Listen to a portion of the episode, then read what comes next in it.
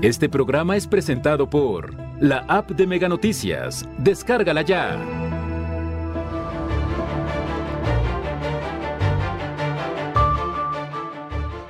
Personal de hospitales teme por falta de protección ante atención a heridos de hechos violentos.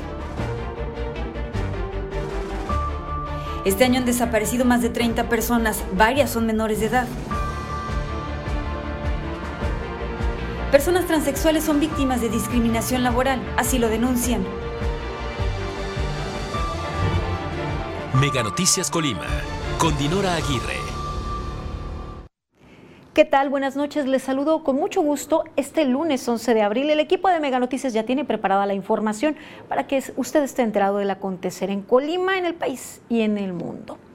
Mire, las personas trans han sufrido discriminación, han sido relegadas en la sociedad y carecen de oportunidades laborales, con lo que pues sus opciones son muy, muy reducidas. De eso hablaremos más adelante. Comenzamos pues informándoles respecto a la ola de violencia que se vive. Nada menos de el sábado al día de hoy, por lo menos tres personas han resultado lesionadas en hechos violentos y cuatro más han sido asesinadas.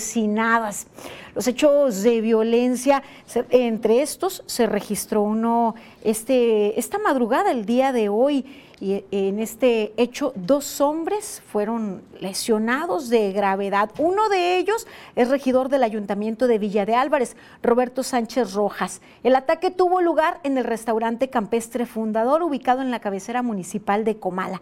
De acuerdo con los reportes policiales, minutos antes de las dos horas de este lunes, dos hombres, entre ellos el funcionario municipal, resultaron con heridas de gravedad por arma de fuego luego de ser atacados por sujetos que se encontraban en ese establecimiento. Trascendió que una de las víctimas recibió disparos en la cabeza, mientras que el regidor presenta heridas de bala en varias partes del cuerpo. Hasta la redacción de esta nota, el Ayuntamiento de Villa de Álvarez no emitió información por este evento. Y esta tarde, además, un joven de aproximadamente 25 años resultó herido de bala tras ser víctima de un ataque armado cuando se encontraba en la colonia Viveros de Colima, esto en las inmediaciones de la glorieta del Rey Colimán. Y hoy por la madrugada un hombre murió luego de recibir varios impactos de bala cuando se encontraba en el exterior del centro nocturno Danza, este ubicado sobre la avenida Enrique Corona Morfín, en la colonia Leandro Valle, en Villa de Álvarez. De acuerdo con reportes policiales, el hombre, quien laboraba como guardia de seguridad de este eh, conocido bar, pudo ser pues trasladado con vida a un hospital luego de ser lesionado, pero desafortunadamente murió poco tiempo después ante la gravedad de las lesiones. Y el domingo por la tarde un hombre fue asesinado en la colonia Santa Elena, en esto en la ciudad de Colima. Se informó que un hombre desconocido se acercó a la víctima, quien se encontraba en un lote baldío sobre la calle Clavel, y le disparó en repetidas ocasiones. Y el sábado por la madrugada, un hombre fue asesinado en la colonia Villaflores, esto en Villa de Álvarez. Minutos antes de las 2 de la mañana, la víctima se encontraba sobre la calle Lapislázuli cuando recibió varios impactos de bala, perdiendo la vida ahí en el lugar. Y por la noche, un hombre resultó herido de gravedad tras ser víctima de un ataque armado. Los hechos ocurrieron sobre la calle Arpa, en la colonia Marimar, en Manzanillo. La seguidilla de ejecuciones, de hechos de violencia y de pues, lesiones con arma de fuego no se hacen esperar. Es el pan de cada día. Aquí les damos cuenta en Mega Noticias estos hechos que pues todos los días pareciera regla, se registran. Y en muchas ocasiones, pues, en frente de número de, de, personas que pudiesen resultar también lesionadas. Y mire, en algunos de los casos, las víctimas de estos ataques armados afortunadamente sobreviven, son llevados a hospitales a recibir atención médica, pero el personal de salud se dice temeroso eh, que requieren pues de mayor seguridad ante estos hechos, ante esta ola de violencia que se vive en el Estado. Trabajadores de salud expresaron su temor a los diputados locales, toda vez que las instituciones de salud en donde atienden a pacientes baleados no cuentan con resguardo por parte de las corporaciones de seguridad. El caso del hospital regional pues como constantemente llegan heridos de bala, existía la posibilidad que, que se dirigieran para allá, pues para terminar de, matar a esta persona que había quedado con vida. Eso lo escucharon por radio. En el caso del banco de sangre hubo también una balacera, una persecución donde personas pasaron ahí corriendo y bueno, ellos no tenían a nadie ahí que los pudiera auxiliar. El diputado Crispín Guerra informó que este tema se los plantearon a, la gobernadora Indira Vizcaíno en una reunión que recientemente sostuvieron. Sin embargo, lamentó que hasta el momento no ha habido una respuesta por parte de la titular del Ejecutivo. Y lo que bueno, nosotros ahí le proponíamos, digo, si ya había tantos elementos aquí de la Guardia Nacional y del Ejército para que estuvieran eh, resguardando también eh, algunos centros como hospitales, el propio banco de sangre. Fue una de las propuestas que le hicimos a la gobernadora, pero no sabemos ahí, al parecer aún no se ha atendido. Mire, el equipo de Mega Noticias solicitó a la Secretaría de Salud información respecto a protocolos en materia de seguridad en los hospitales públicos. Sin embargo, hasta la redacción de esta nota no hubo respuesta a, la solicitud de dicha información. En tanto, pues trabajadores de la salud se dicen preocupados y se acercaron a los legisladores quienes ya plantearon, pues como lo escucharon ustedes, la, eh, intención o, la solicitud de que se brindara seguridad en los hospitales. Hasta el momento continúan sin vigilancia. Usted recordará hace poco menos de dos años eh, cuando eh, en este contexto de la pandemia por la COVID-19 se estaban registrando algunas situaciones en los hospitales. Podíamos ver cómo hubo vigilancia o resguardo incluso por parte de elementos federales también. Y en esta ocasión, bueno, bueno en este contexto, con poco más de dos meses de incremento en la violencia, de ataques armados, de ejecuciones, de lesionados, pues no se ha considerado esta posibilidad. Y es un riesgo enorme y es que en algunos casos, pues los ataques, en la mayoría de los casos van dirigidos. Y entonces hay intención de personas de acabar con las víctimas que resultan lesionadas y en pos de cumplir con sus objetivos, pues se podrían llevar también de paso a trabajadores de salud que están en el cumplimiento de su deber, en el cumplimiento de su trabajo y que tienen que pues enfrentarse día a día a estas situaciones. Además del temor por la COVID-19, por la falta de insumos, de elementos para su protección, pues se suma esto más eh, en que se mantiene pues en desconsideración y prácticamente en desprotección a trabajadores de salud. Lamentable la situación para ellos y, y, sobre todo porque ya levantaron la mano, ya hicieron saber su sentir, su preocupación y su temor. Sin embargo, de las autoridades no hay respuesta y sigue sin haber pues vigilancia al exterior de los hospitales, vigilancia que les brinde certidumbre en el cumplimiento del trabajo a quienes se dedican pues a, salvar vidas, a recuperar, ayudar a recuperar la salud. Y mire, en este mismo contexto eh, que, llevamos ya inmersos, parece ser que el tema de las desapariciones se vuelve la constante. Hemos tratado este tema en múltiples ocasiones aquí en Mega Noticias y es que es una preocupación ver eh, día con día las fichas de alerta alba, de, fichas de desaparecidos, buscando ubicar a estas personas y cómo los colectivos hablan de la poca acción y respuesta por parte de las autoridades. Mire, mi compañera Carla Solorio nos habla acerca de las desapariciones y sobre todo de las más recientes, las que han ocurrido en este 2022. Veamos. En lo que va del 2022, en Colima se reporta la desaparición de 33 hombres y 5 mujeres. Esto, de acuerdo con los reportes de la Comisión de Búsqueda de Personas del Estado de Colima. Especialistas subrayan la urgencia de mejorar la coordinación entre los tres órdenes de gobierno para evitar este delito. A mí me parece, como te decía, una situación muy difícil que no debe de suceder que las autoridades deben coordinarse debidamente para que eso no se dé, no se siga dando, no se continúe, no se haga un continuum negativo para toda la, para toda la sociedad.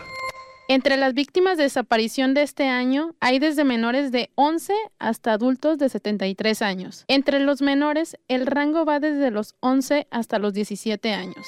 Importante es que la gente no la desaparezca, que no la maten, que no la, que no la mate por ser mujer. Mi punto de vista pues va por ahí en ese sentido de, de una prevención efectiva. La mayor parte de estos delitos, subraya, ocurren en la zona conurbada de Colima Villa de Álvarez. En segundo lugar, el puerto de Manzanillo y el tercer lugar en el municipio costero de Tecomán. Carla Solorio, Mega Noticias. Es así, la situación en nuestra entidad sigue incrementando las cifras de personas desaparecidas, la angustia de sus familiares por no ubicar eh, a, sus desaparecidos y la falta de resultados por parte de quien le corresponde tratar de dar con el paradero de estas personas. Y se ha mencionado, algunos colectivos y activistas mencionan que la cifra podría ser mayor y que en este contexto de violencia en el que nos encontramos inmersos, algunos familiares eh, pues temen denunciar la desaparición de su ser querido, de su familiar, pues por el temor eh, a ser también objeto de violencia. Y mire, pasamos ahora a otro tema. Le actualizo la cifra de vehículos que han sido robados los últimos días, un delito que se sigue registrando. Y mire, en los números de hoy eh, damos cuenta de cómo tras cifras bajas vienen algún día con un eh, número alto en el registro de vehículos robados. El domingo, el domingo 10, se registraron dos vehículos robados, mientras que el sábado 9 no hubo registro de vehículos. Sin embargo, el viernes 8, 10 vehículos se registraron en Plataforma México como robados. El día 7 se trata de un vehículo, el 6, 3 y el 5 de abril también tres vehículos robados. Un delito que no, no disminuye, no hay pues, mayor modificación, mayores cambios y desafortunadamente cuando se recuperan las unidades, en la mayoría de los casos es porque han sido abandonadas, desvalijadas. Vamos ahora a otra información, a nuestra sección editorial. Luego de la consulta de este domingo, vamos a lo que sigue, a lo importante para nuestro país. El resultado de la consulta es irrelevante. Ahora se debe trabajar en lo que verdaderamente importa al país. La reforma eléctrica demanda de toda la pericia política para evitar apagones y evitar el descalabro económico. El crecimiento será cuesta arriba con los energéticos al alza. La implementación de la reforma requiere además de astucia para enfrentar posibles litigios con Canadá y Estados Unidos. Urge resolver el tema de inseguridad, violencia, desaparecidos, desplazados y no se diga la procuración de justicia. Se debe reforzar el Estado de Derecho y las instituciones como base de la democracia. No nos distraigamos en atacar a las instituciones, no invalidemos sus contribuciones y corrijamos sus defectos, pero para hacerlas mejores, no para desaparecerlas o dejarlas como propiedad de un partido o movimiento. La atención a los rezagos en el sector educativo y de salud ya no pueden postergarse. Pongámonos a trabajar en lo que realmente importa para todos, México. En otra información, ahora en el tema de la COVID-19, afortunadamente en la última jornada no hubo registro de personas que hayan perdido la vida a causa de esta enfermedad. Existe en el último corte el registro de una, de una sola detección del de, eh, virus SARS-CoV-2, luego de una prueba realizada un nuevo positivo en, esta, en este último corte. Y mire, eh, al, del primero al 10 de abril son 103 los casos positivos detectados y tres defunciones las que se han registrado. En acumulado se han realizado 105.682 pruebas para detectar el virus SARS-CoV-2, de las que 103.980 se han realizado en residentes de nuestra entidad, mientras que 1.702 se han realizado en personas que radican en otras entidades y eh, pues se les realizó la prueba aquí en Colima. De las 105.600 82 pruebas realizadas en nuestra entidad, en 51.938 casos han resultado negativos, mientras que 52.031 casos han resultado positivos, de los cuales 49.756 se han recuperado y han perdido la vida, desafortunadamente, a causa de esta enfermedad, 2.392 personas. Al corte, el 10 de abril, 119 personas cursaban la enfermedad COVID-19. Mire, es el municipio de Villa de Álvarez que en este momento está registrando el mayor número de casos, casos activos, con 38. Colima y Manzanillo tienen el mismo número de casos, 34 casos, aunque hay municipios que no registran casos activos, tal es el caso de Minatitlán, de Ixtlahuacán. Eh, la realidad es que en las urbes, eh, las urbes más grandes, pues están registrando casos y ha habido incremento de casos. Esperamos que Comala, que se encuentra en uno de los municipios que no tiene casos activos, ahora que hay tanto movimiento por el turismo y por la feria, pues eh, que, no, que no haya holgura, laxitud en la aplicación de las medidas para mitigar la propagación del virus SARS-CoV-2 y que puedan continuar así, sin casos activos. Vamos ahora a ver el número de funciones que se han registrado en los municipios. Es Manzanillo el que ha registrado el mayor número de muertes con 718, seguido de Colima que registra 634. Villa de Álvarez registra 416 muertes y Tecumán 326 defunciones a causa de la COVID-19. ¿Y cómo se encuentran los hospitales? Bueno, uno pensaría que con estas cifras pues bajas este, de, de casos activos, incluso los hospitales en su mayoría deberían estar muy por abajo del 50% de ocupación hospitalaria. Sin embargo, desafortunadamente no es así. Y el hospital que cuenta con el mayor número de camas de atención enfermos COVID tiene pues por encima del 50% de ocupación, pero más detalles nos los presenta vía telefónica mi compañero Manuel Pozos. Buenas noches, Manuel. ¿Qué tal, Dinora? Muy buenas noches. Te saludo con mucho gusto y por supuesto también a todo nuestro auditorio informar que este día la red IRAG de la Secretaría de Salud da a conocer precisamente la información en cuanto a la ocupación hospitalaria e informar que en cuanto al área de camas en general, pues bueno, en este caso solamente aparece un hospital, el Hospital General de Zona número uno del IMSS, que tiene una ocupación del 78%. En cuanto al área de camas con ventilador para atender a pacientes con COVID-19, en este caso el Hospital General de Zona número uno también del IMSS ubicado en Villa de Álvarez, tiene una ocupación del 33% y también el Hospital General de Manzanillo, su ocupación es del 11%. Toda esta información de acuerdo al corte que se realizó este 10 de abril por parte de la red IRAG de la Secretaría de Salud. Esta es la información en cuanto a la ocupación hospitalaria, Dinora. Muchas gracias, Manuel. Buenas noches. Gracias, buenas noches. Y mire, le hemos hablado de los macrocentros de vacunación que estarán instalados en Polideportivo de Villa de Álvarez, en la cancha de handball de la Unidad Deportiva Morelos, pero es importante también informarles que habrá otro punto de vacunación que se instalará en el Parque de la Piedra Lisa con una jornada amplia.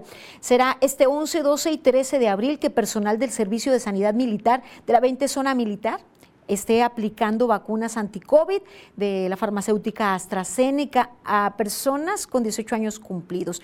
Desde las 8 y hasta las 21 horas operará un módulo de vacunación contra COVID en la explanada del Parque de la Piedra Lisa, como se los mencionaba, ubicado en la zona centro de la ciudad de Colima. Las personas interesadas deben verificar que hayan transcurrido por lo menos 15 días desde la aplicación de la última vacuna y llevar su identificación o su CURP recordarles, desde muy temprano, desde las 8 y hasta las 21 horas estarán pues eh, eh, aplicando eh, la vacuna.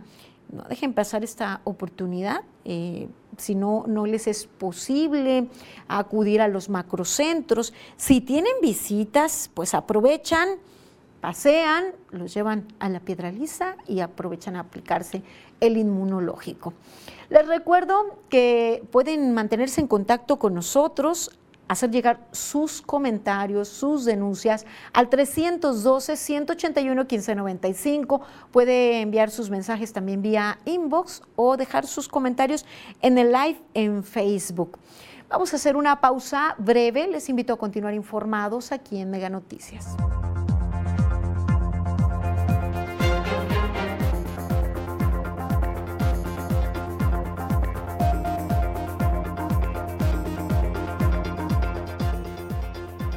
En Colima ganó el abstencionismo en el ejercicio de revocación de mandato.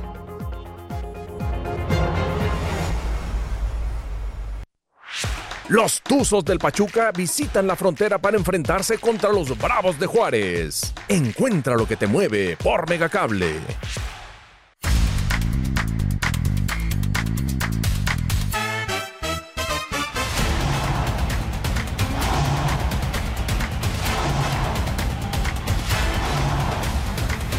La opción para los que quieren más. Fox Sports Premium.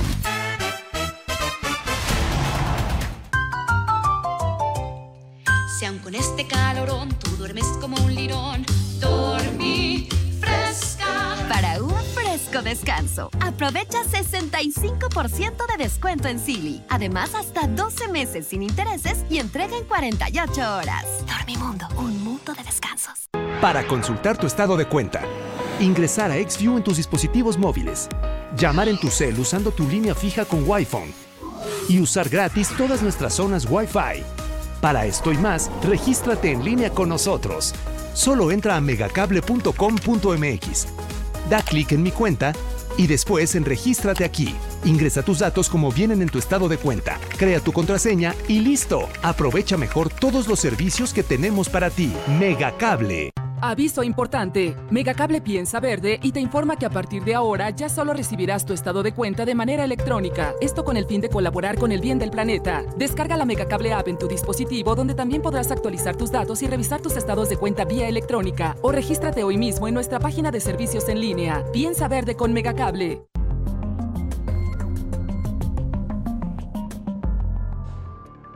Oposición califica de fracaso la consulta de revocación de mandato promovida por el presidente. Siguen asesinando mujeres en Nuevo León. Activistas queman puerta de Palacio de Gobierno.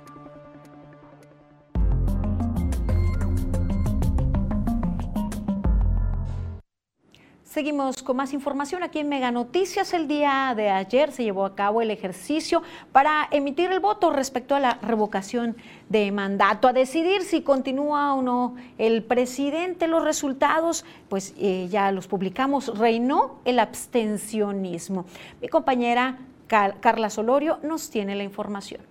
En el ejercicio de revocación de mandato realizado este domingo, las y los habitantes de Colima registraron mayor abstencionismo en comparación con el promedio nacional. De acuerdo con las cifras del Instituto Nacional Electoral, al menos 8 de cada 10 colimenses decidieron no salir a votar en las urnas. En el país, la lista nominal incluye a más de 92 millones de personas, de los cuales más de 76.3 millones no acudieron a votar, es decir, una abstención del 82.2%. En tanto, a la lista nominal de Colima contempla a 552.480 personas, pero de todas estas apenas votaron 86.563 personas, es decir, el abstencionismo fue de 84.3%. Finalizando el cómputo de votos a la 1.30 de la madrugada de este lunes, los resultados arrojaron que 86.563 votos emitidos en la entidad, 3.953 se posicionaron porque se le revoque el mandato al presidente Andrés Manuel López Obrador. 81.407 votos porque sigan el cargo y hubo 1.203 votos nulos. De los dos distritos federales, el 01 de Colima fue el que registró más votos a favor de la revocación, con 2.558, mientras que en el 02 Manzanillo fueron 1.395. En cuanto a los votos en favor de que siga el presidente de la República, ambos distritos tuvieron cifras similares. Colima anotó 40.488 y Manzanillo 40.949. El distrito con más votos nulos fue el de Manzanillo, con 725. Este domingo, algunos de los votantes destacaron la importancia de este proceso. Es importante que la gente este, realmente venga y, haga valer su voto. y ejerza su derecho también, ¿no? Y que si un presidente no sirve, pues sacarlo.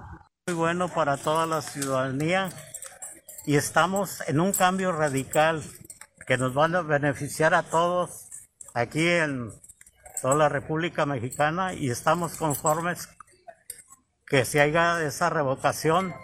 Cabe recordar que la revocación de mandato fue impulsada por el presidente Andrés Manuel López Obrador, mismo que no alcanzó el 40% de participación, por lo que el ejercicio democrático no resultó efectivo. Carla Solorio, Mega Noticias.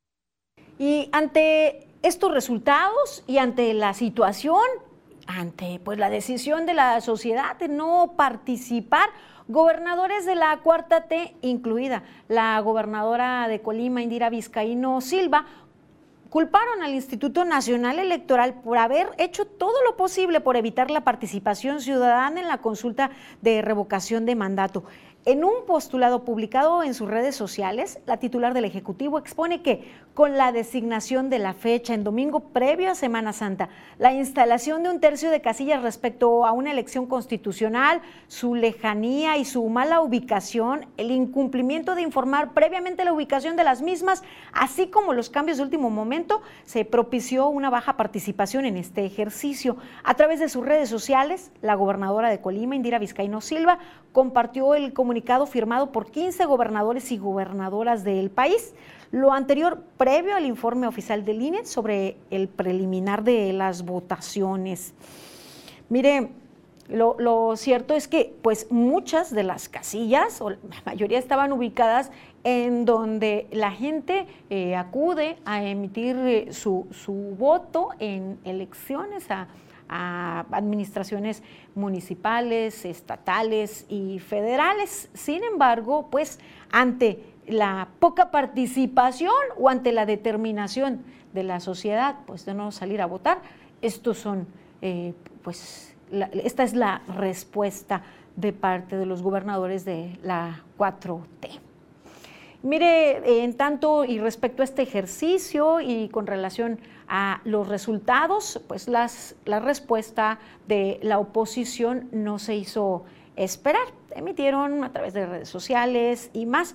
Los partidos PAN, PRI, PRD y Movimiento Ciudadano coincidieron en que la consulta de revocación de mandato promovida por el presidente fue un fracaso y un ejercicio para satisfacer su propio ego.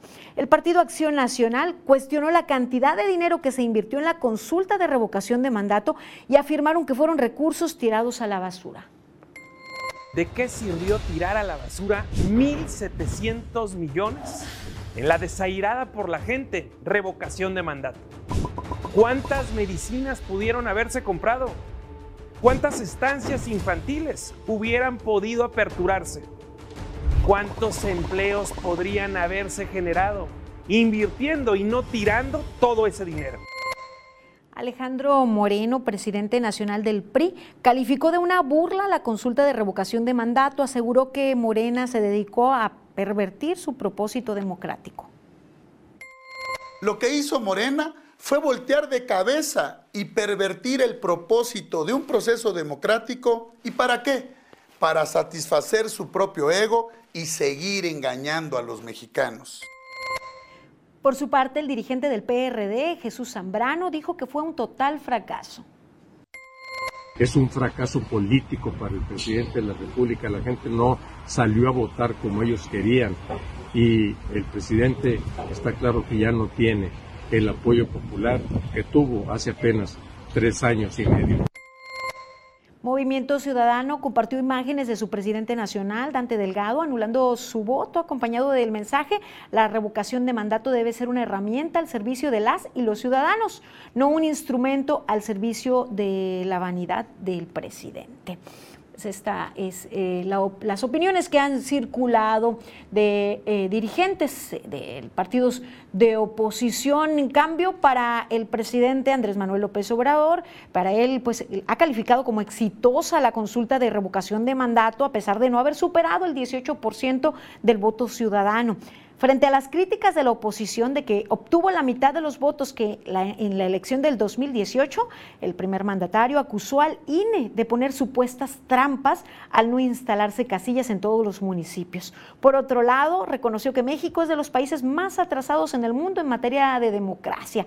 Aseguró que con el ejercicio de la revocación de mandato se están dando los primeros pasos para avanzar hacia una mejor democracia así en este tema de la jornada eh, que se desarrolló el día domingo 10 de abril. Y otro tema que está pues en puerta, que es una, una, situación que ya se ha venido prolongando, pero que existe una enorme necesidad para los ciudadanos, la reforma eléctrica, pues eh, ya parece, podría haber determinaciones con sus vicisitudes. Veamos la información. La iniciativa de reforma eléctrica será analizada en un escenario de alta tensión porque a pesar de las advertencias, el documento no fue modificado, porque la Suprema Corte mantuvo vigente la ley de la industria eléctrica de 2021 y porque el presidente ha generado un diálogo ríspido con Estados Unidos. En el Parlamento abierto se advirtió que la CFE no tiene la capacidad de ejecutar la transición energética, que vendrán juicios por la cancelación de contratos y la demanda de indemnización indemnizaciones multimillonarias, que podría debilitarse el sistema eléctrico por falta de inversión y que las tarifas a los consumidores no disminuirían. Pero la iniciativa insiste en modificar la constitución para que el Estado de forma exclusiva preserve la seguridad y autosuficiencia energética, que la CFE controle el sistema eléctrico y que no se otorguen concesiones para explotar litio. Morena nunca estuvo comprometido con escuchar estas voces.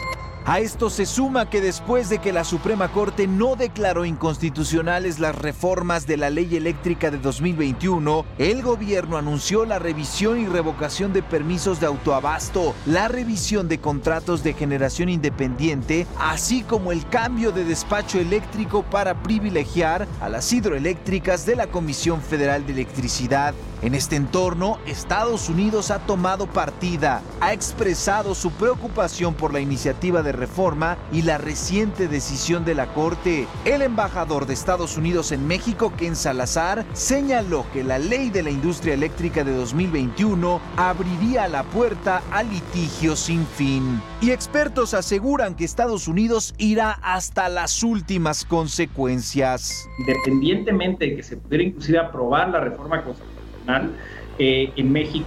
Esto no nos exime de ser demandados por Estados Unidos. Es importante añadir que al ser una reforma constitucional se necesita mayoría calificada, pero Morena y sus aliados no la tienen. Mega Noticias, Abel Martínez. Mire, a continuación revisaremos a detalle lo que Morena concede que se incluya en la iniciativa de reforma. Que la electricidad sea un derecho humano, una propuesta que hicieron gobernadores del PRI, que se establezca el costo más bajo de las tarifas para los mexicanos, que se abra el mercado eléctrico a las pequeñas y medianas empresas, que se fomente el uso de energías renovables, además de reformular el modelo de certificados internacionales de energía renovable.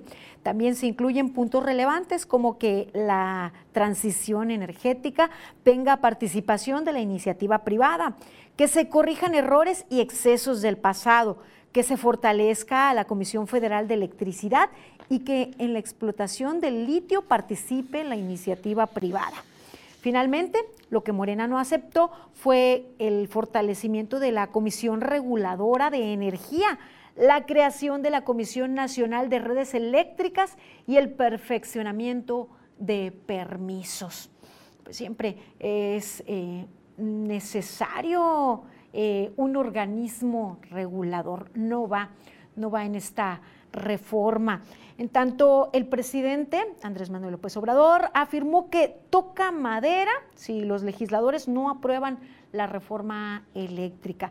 Dijo que si triunfa los intereses de los que quieren seguir robando y no alcanza la mayoría absoluta, enviará al día siguiente una iniciativa para reformar la ley minera y con ello proteger el litio. Afirmó que el litio es un mineral estratégico para el desarrollo de México, que no debe ser entregado a particulares ni a extranjeros.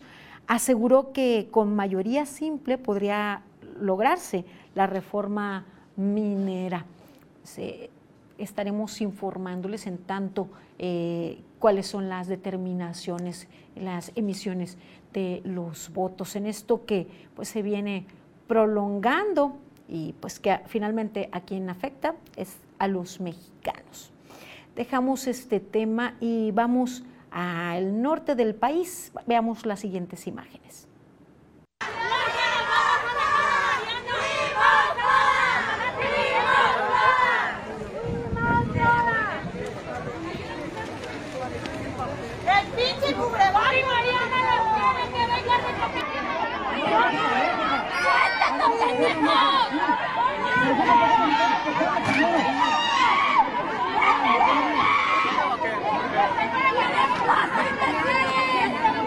Están llevándose morras y tú estás aquí diciendo.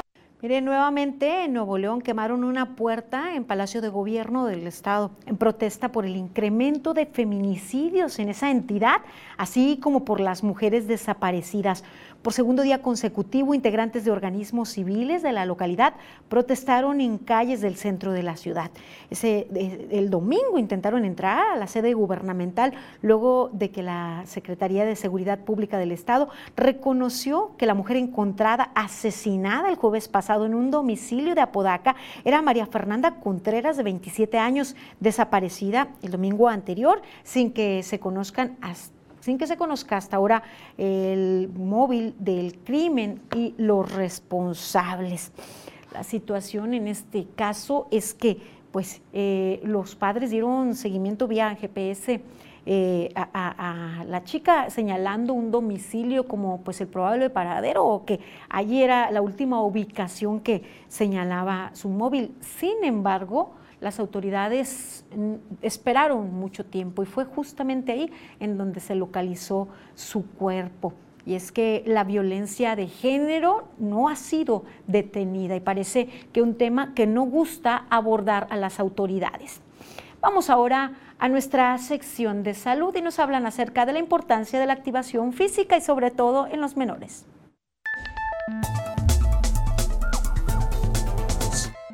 Hola amigos y amigas, ¿cómo están? Mi nombre es Josué y soy activador físico de la Secretaría de Salud.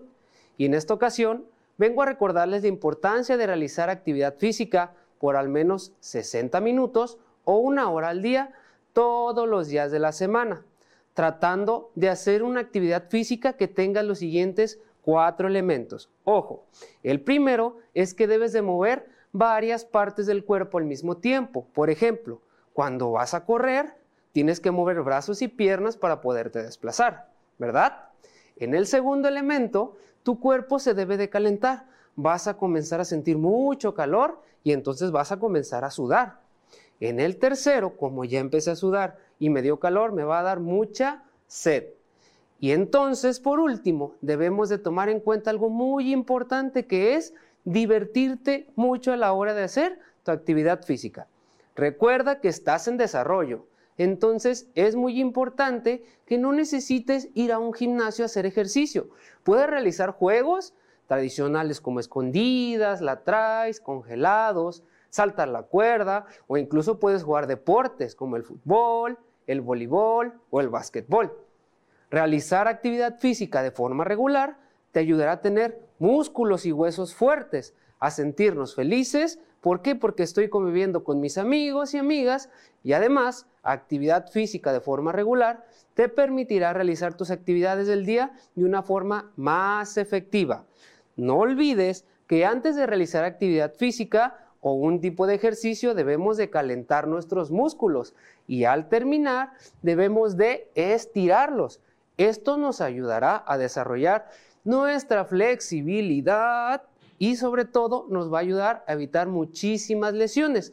Así que niños y niñas, en este momento, levántate del sillón, deja tu celular, deja la tableta, deja el control del videojuego y comienza a mover tu cuerpo. Por tu salud, actívate.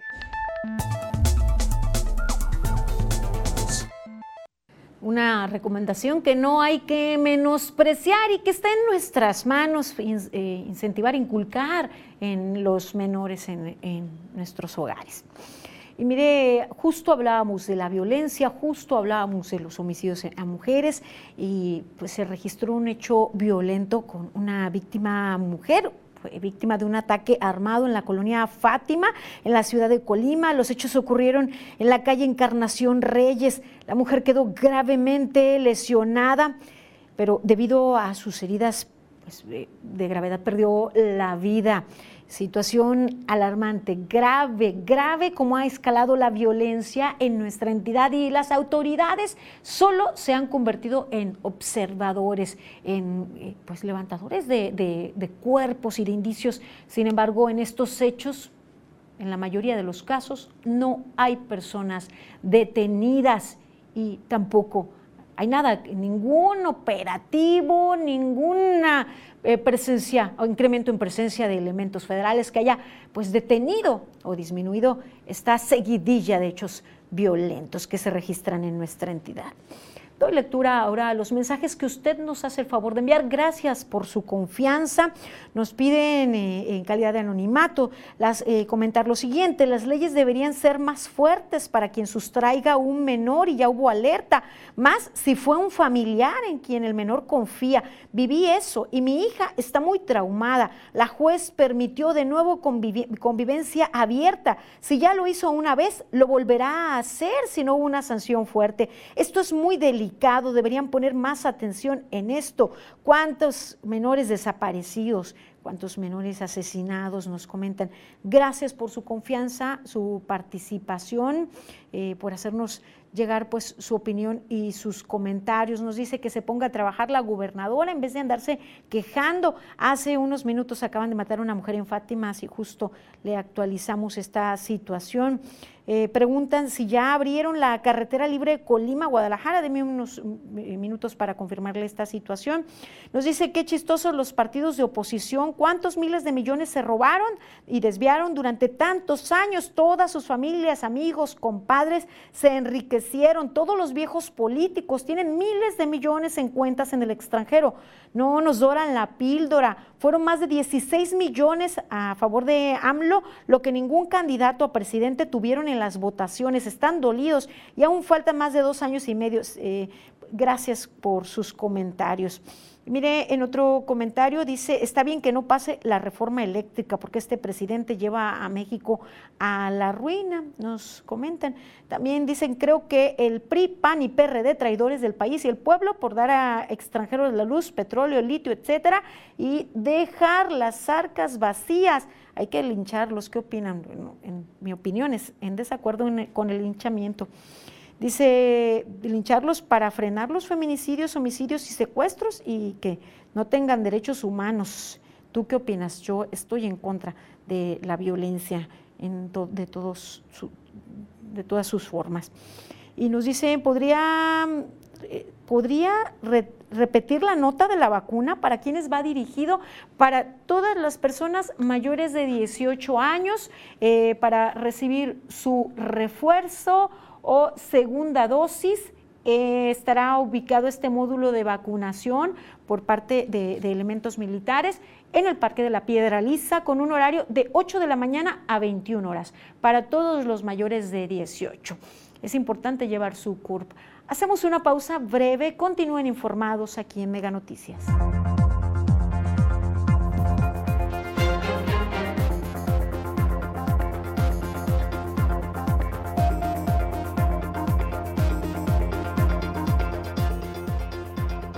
Personas transexuales son víctimas de discriminación laboral.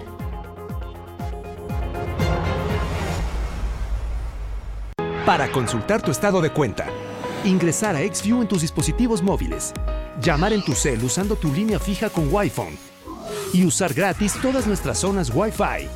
Para esto y más, regístrate en línea con nosotros. Solo entra a megacable.com.mx. Da clic en mi cuenta y después en Regístrate aquí. Ingresa tus datos como vienen en tu estado de cuenta, crea tu contraseña y listo. Aprovecha mejor todos los servicios que tenemos para ti. Megacable. Los Tuzos del Pachuca visitan la frontera para enfrentarse contra los Bravos de Juárez. Encuentra lo que te mueve por Megacable.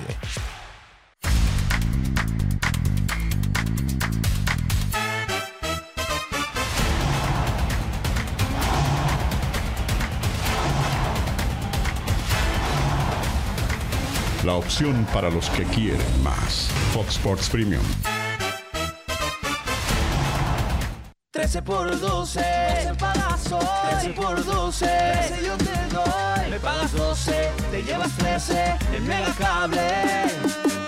Te damos 10 megas más de lo que ya tienes. Sin costo, sin costo. Sin prisa,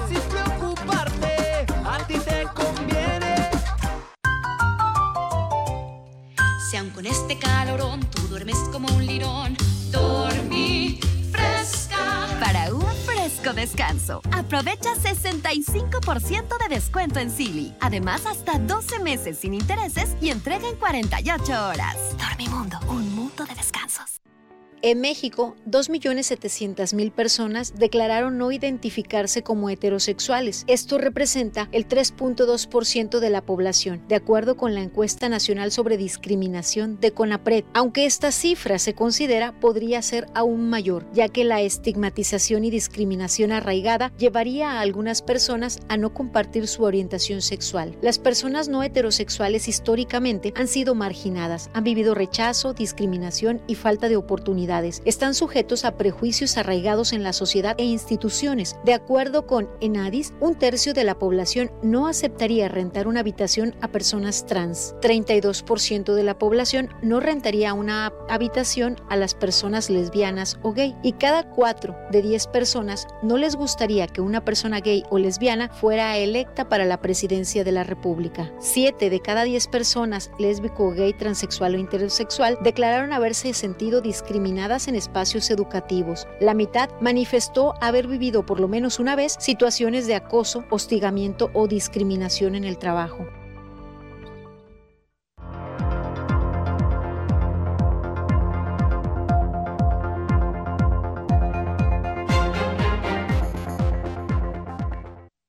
Seguimos con más información aquí en Mega Noticias. Mire, aunque a las personas no nos gusta reconocernos como eh, pues quienes estigmatizamos y discriminamos, en nuestra entidad se discrimina y se discrimina por diferentes cuestiones, entre ellos las preferencias o la orientación sexual.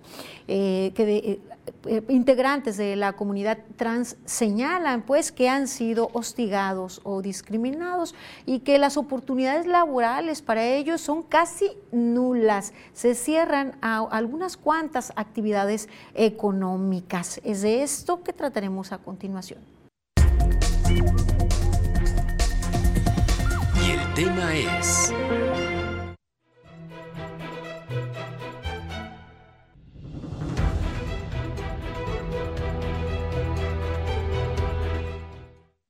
La falta de oportunidades laborales para las personas trans ha propiciado la estigmatización del sector, pues se le relaciona con el sexo servicio, estilismo o cuidadores de enfermos. De acuerdo con el presidente del Comité Estatal de la Diversidad Sexual, Alexis Gabriel Plasencia Salmerón, de cada 10 personas trans, 9 son rechazados en las empresas sigue habiendo renuncia por parte de las diferentes, se podría decir, células empresariales o sectores empresariales. En el caso de Maxa, les pedían ir este, con atuendo este, masculino, este, independientemente fueran mujeres o vaya, fueran chicas trans. Entonces, este, esos hechos se vieron y me lo comentaban, yo los veía muy lamentables por parte de la planta. Representantes de asociaciones civiles coincidieron en que la secundaria y el bachillerato es donde existe mayor transgresión directa a la población LGBTI, por lo que algunas personas desisten de su preparación académica. Y la mayoría de quienes han logrado un cargo importante han sido porque mantuvieron su vida trans por un lado y su vida profesional por el otro. 20 organizaciones que trabajamos por la defensa de los derechos LGBT, tenemos considerada una agenda con los aspectos claves, con las eh, justamente con las políticas públicas que son necesarias que se impulsen para, eh, digamos, ir abatiendo este rezago, esta discriminación, este trato diferenciado hacia las personas LGBT. Informaron que la coalición mexicana LGBT ya impulsa la ley de cupo laboral que prevé además un diagnóstico sobre las condiciones de vida de este sector de la población y oportunidades. Karina Solano, Mega Noticias. Y para quienes, a pesar de la laceración, de la discriminación y de la marginación, han logrado acceder a la educación superior y a obtener títulos de, de posgrado en estos estudios, a pesar de eso, han sufrido también discriminación, han recibido mensajes de odio y hasta amenazas, como nos comparte la siguiente doctora. La falta de oportunidades laborales, el rechazo, discriminación y acoso son algunas de las situaciones que viven día a día las personas trans en el Estado. Así lo confirma la doctora Jonás Larios Denis, activista y académica de la Universidad de Colima, quien también ha sido víctima de mensajes de odio en forma constante. Las dificultades mayores se dan cuando la familia no entiende esa situación y nos expulsa de nuestras casas. Yo no tengo esa situación, pero es una situación que, que enfrentan muchas hermanas, muchas compañeras. Lo que buscamos ahora pues es la visibilidad. Como activista a favor de los derechos de las personas trans, busca que existan mayores oportunidades de trabajo para este sector sin ser rechazados o discriminados. Esperamos eh, que en los próximos meses se legisle en este Congreso del Estado en favor de una ley de cupo laboral en donde estamos buscando para iniciar el 3% de cuota laboral en las instituciones de gobierno, tanto a nivel federal como estatal y municipal.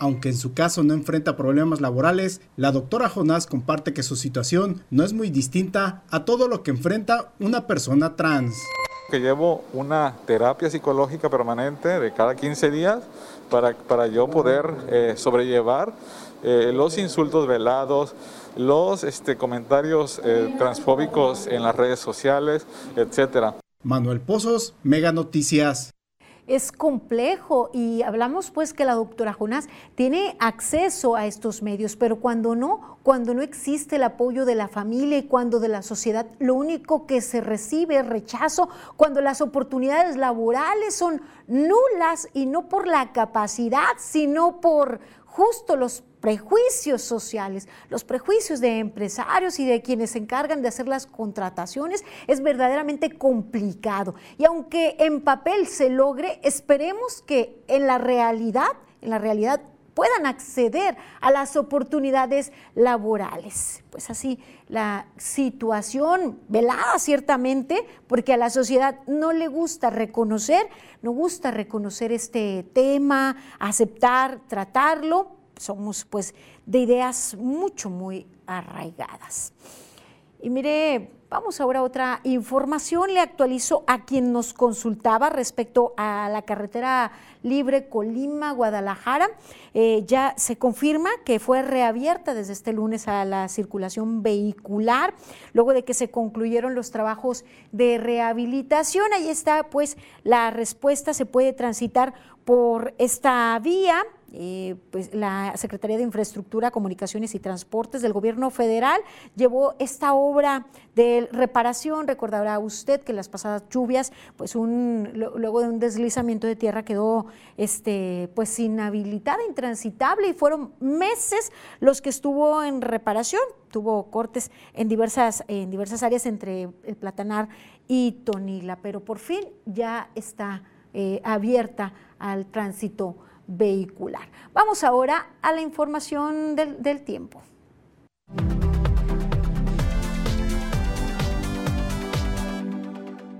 Amigos, qué gusto saludarles. Aquí les tengo el pronóstico del tiempo y este es el panorama, lo que vamos a estar viendo hacia las próximas horas. Tenemos en la región el paso de algo de nubosidad, no mucha es la verdad, pero sí vamos a estar viendo algunas nubes a lo largo de este martes. Vámonos al detalle y así le platico que espero que en Manzanillo la temperatura sea de 30 grados. Para Decomán estaremos viendo los 32. Mi previsión para nosotros aquí en Colima es que llegaremos hasta los 35 grados, algo de nubosidad especialmente durante la tarde. En esos mismos 35 nos vamos a seguir a lo largo de los próximos días e inclusive el sábado. Bien puede usted esperar los 36. Este es el pronóstico del tiempo de Mega Noticias.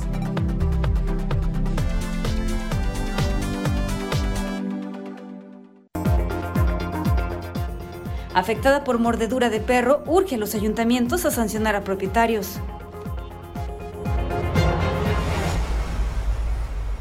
Las noticias de tu interés en todo momento.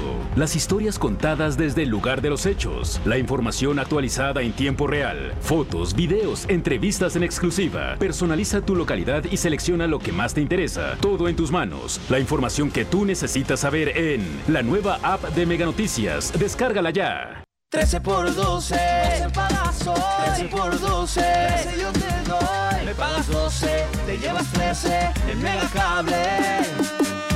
Damos 10 megas más de lo que ya tienes. Sin costo, sin costo. Sin prisa, sin preocuparte. A ti te conviene. Los Tuzos del Pachuca visitan la frontera para enfrentarse contra los Bravos de Juárez. Encuentra lo que te mueve por Megacable. Para consultar tu estado de cuenta, ingresar a XView en tus dispositivos móviles, llamar en tu cel usando tu línea fija con Wi-Fi y usar gratis todas nuestras zonas Wi-Fi. Para esto y más, regístrate en línea con nosotros. Solo entra a megacable.com.mx.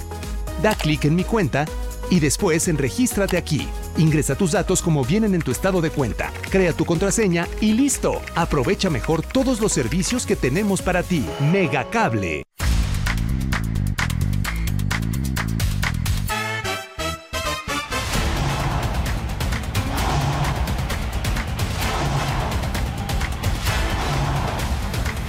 La opción para los que quieren más. Fox Sports Premium.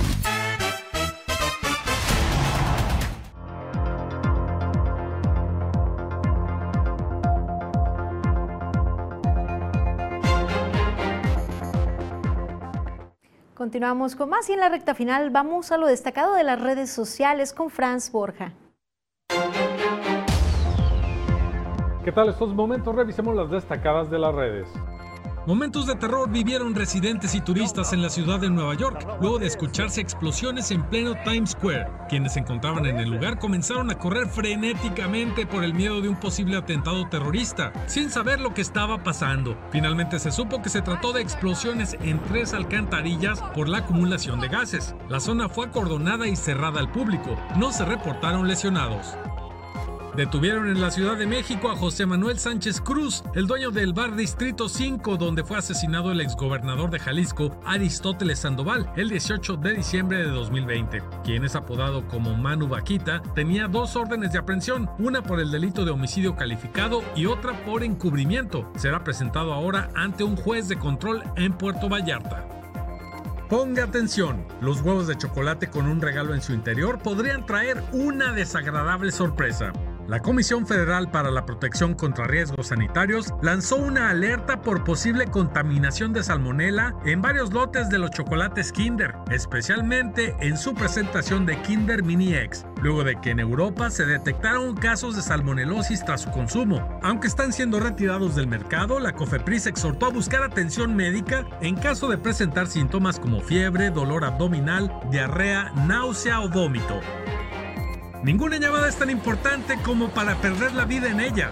Desde la India nos llega un video de una mujer que por ir distraída al teléfono cae en las vías del tren justo antes de su paso. Aunque increíblemente en esta ocasión recibe una segunda oportunidad, la mujer en ningún momento suelta su dispositivo. Naturalmente la grabación se volvió viral. Y hasta aquí las redes, continuamos con más en Mega Noticias.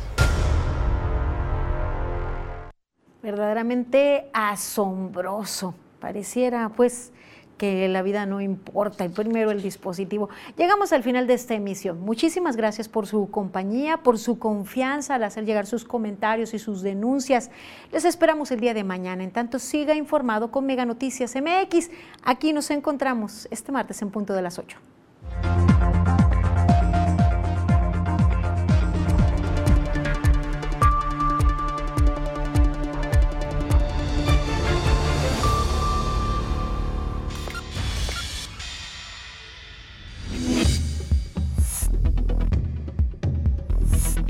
Mega Noticias Colima.